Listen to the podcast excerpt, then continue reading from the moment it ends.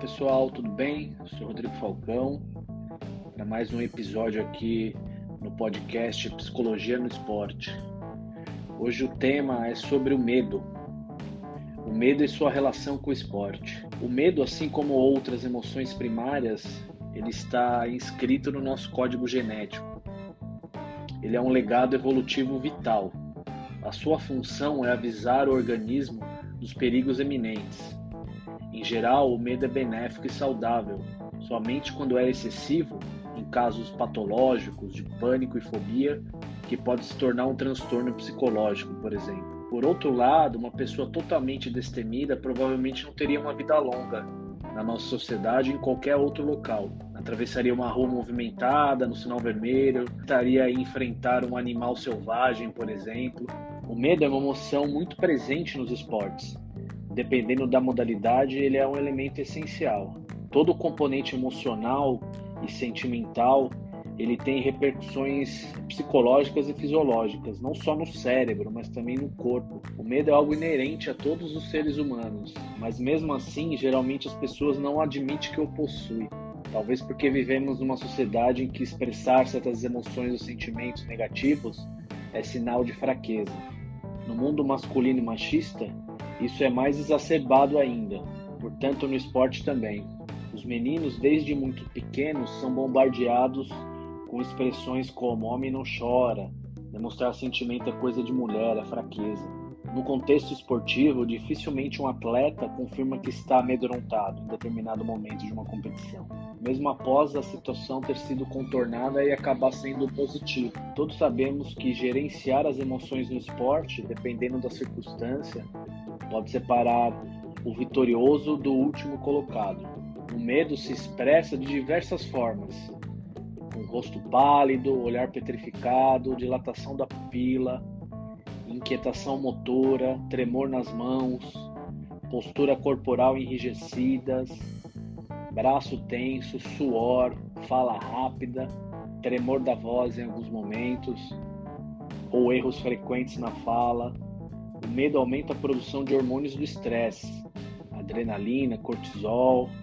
Essas substâncias causam uma série de reações fisiológicas imediatas, como já dito anteriormente, o tensionamento muscular, batimentos cardíacos e respiração acelerados.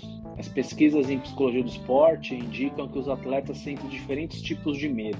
O primeiro deles é o medo de errar durante uma competição acontece frequentemente em competições de duração rápida, por exemplo, nas ginásticas. Outro tipo de medo que pode ocorrer é o medo de arriscar.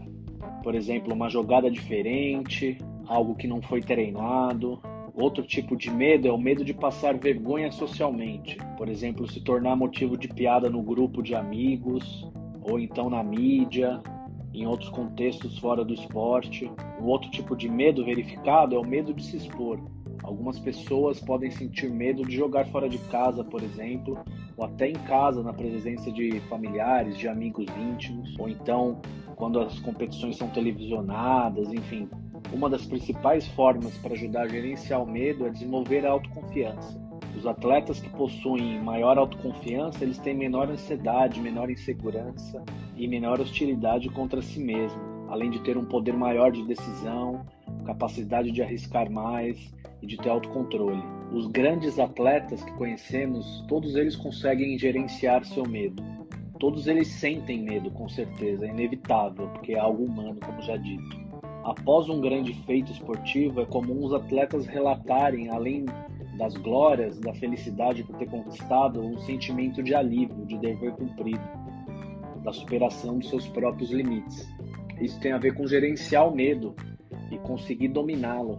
Acho que um exemplo que pode ilustrar bem o que estou tentando dizer aqui, que para nós brasileiros é bem típico, é só lembrar o semblante do italiano Roberto Baggio na final da Copa do Mundo de Futebol em 94. Ele tinha o pênalti decisivo em seus pés.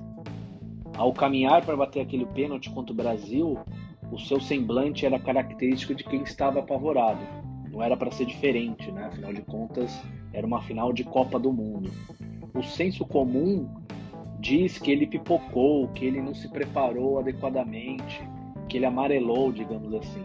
Mas no meu modo de entender, ele sucumbiu aos seus sentimentos Ele não conseguiu gerenciar e controlar seu medo, sua ansiedade, as sensações que estavam ocorrendo no seu corpo naqueles instantes. E isso com certeza fez toda a diferença para o Brasil. Porém, o esporte é tão bacana que quatro anos depois, na Copa de 98, ele teve a chance de se redimir. Claro que não foi numa final da competição, mas provavelmente sua responsabilidade era ainda maior, até porque tinha um peso ali de quatro anos atrás, de errar, de todas as consequências que ele viveu. Naquela ocasião, ele conseguiu acertar o gol. Roberto Baggio foi um jogador fabuloso, mas muitos se lembram dele mais pelo erro do que pelos acertos. Às vezes a gente esquece que o esporte é feito por pessoas, né? Pessoas de carne e osso. Por isso que o esporte é imprevisível. Falamos até agora do medo que paralisa e que pode atrapalhar o rendimento de um atleta. E o medo que motiva?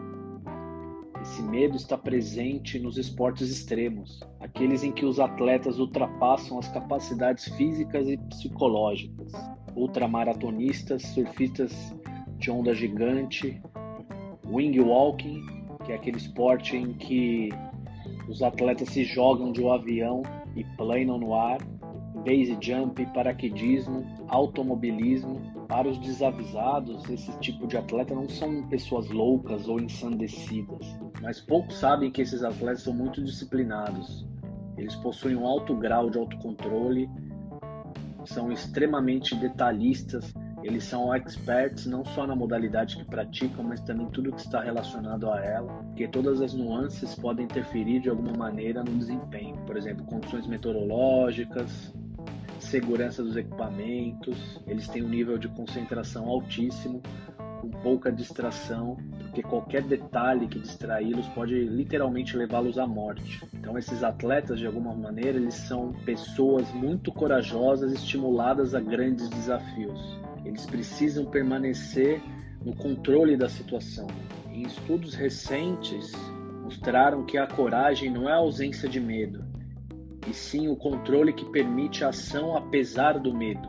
Dá para a gente imaginar que os anos de treino, levados à sensação de capacidade e controle, ajudam a aumentar a coragem. Eu tenho um profundo respeito e admiração a essas pessoas que dão asas à sua liberdade, às vezes literalmente, buscam ultrapassar os próprios limites e fazem com que possamos aprender e nos surpreender cada vez mais com a capacidade humana. Por isso que o esporte é tão fascinante. E você, tem medo do quê? Gostou do conteúdo? Se gostou, ajude a divulgar esse podcast com seus amigos. Obrigado e até a próxima.